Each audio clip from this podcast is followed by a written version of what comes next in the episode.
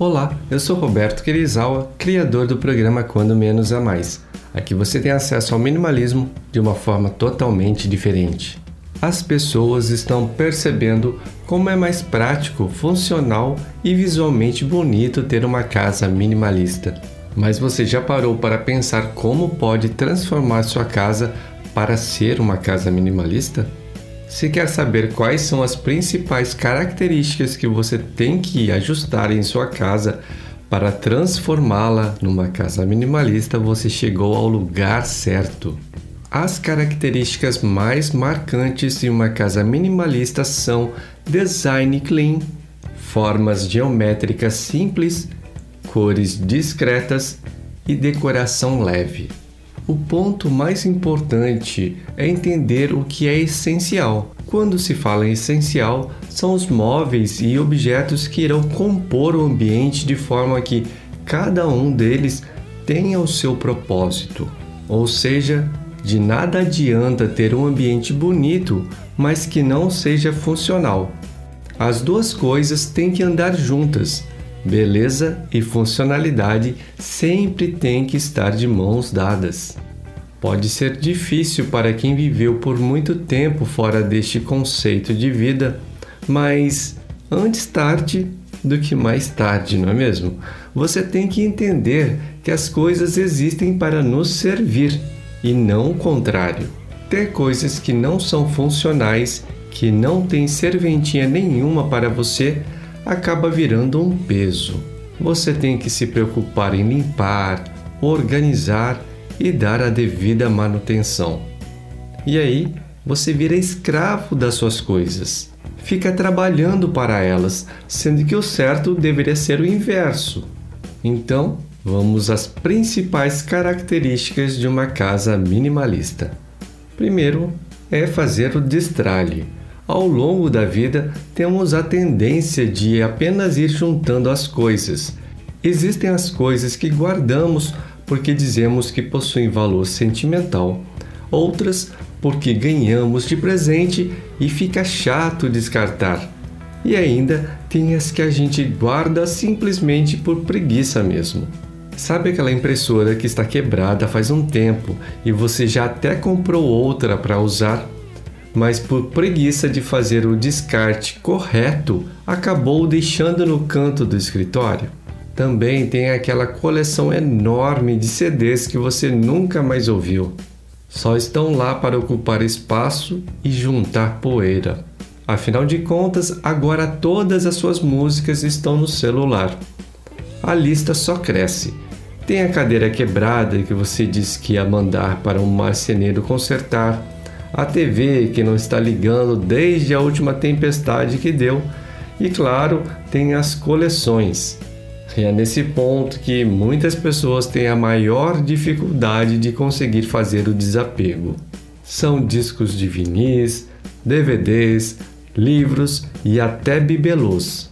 Para ter uma casa minimalista, é necessário repensar por que você está guardando estas coisas. Você tem que entender que o sentimento e o amor estão na experiência, nos momentos agradáveis e não nas coisas.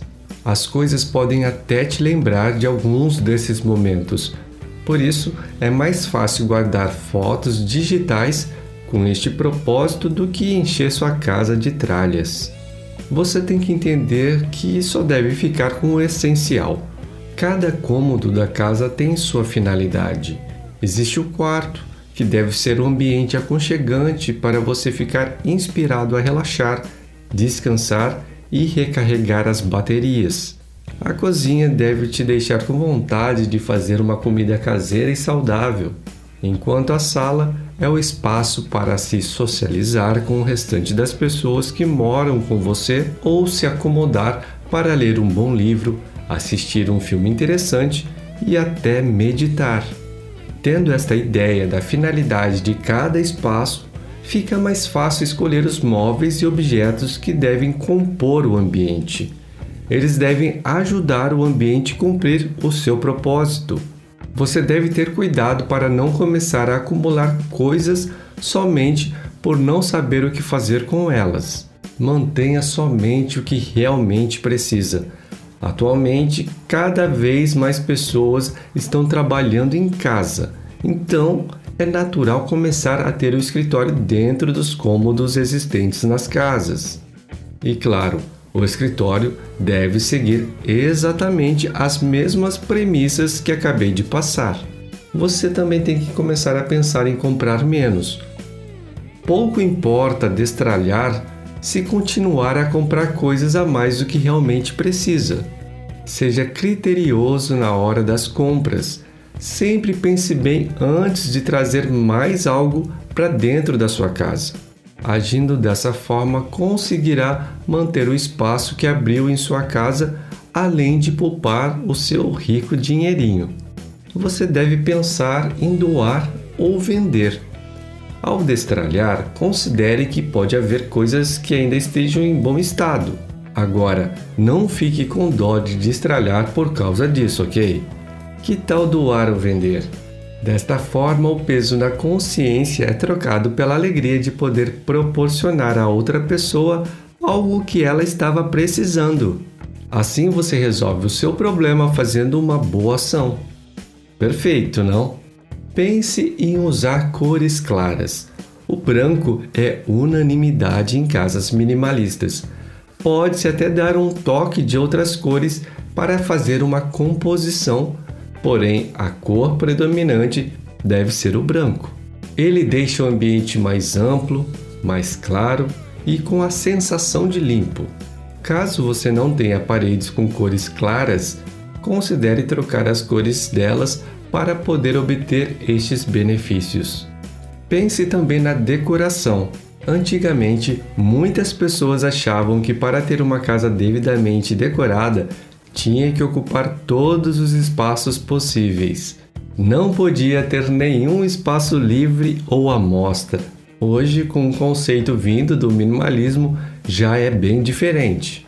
Conseguimos entender que basta ter o essencial, ou seja, ter apenas o que realmente vai ser utilizado ou tem um significado muito, mas muito especial. Lembre-se que ter espaço livre é uma coisa boa, ajuda a circular o ar e a energia do ambiente.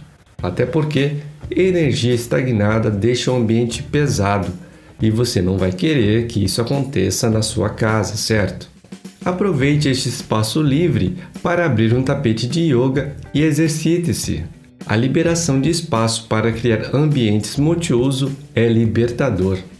Pense também na escolha dos móveis. Ao escolher seus móveis, tome cuidado com o tamanho. Temos a tendência de querer móveis grandes, só que muitas vezes esquecemos de pensar nos espaços que temos disponíveis. Aí fica aquele sofá enorme, totalmente desproporcional com o espaço disponível no ambiente da sala. Outra coisa a se pensar é na cor.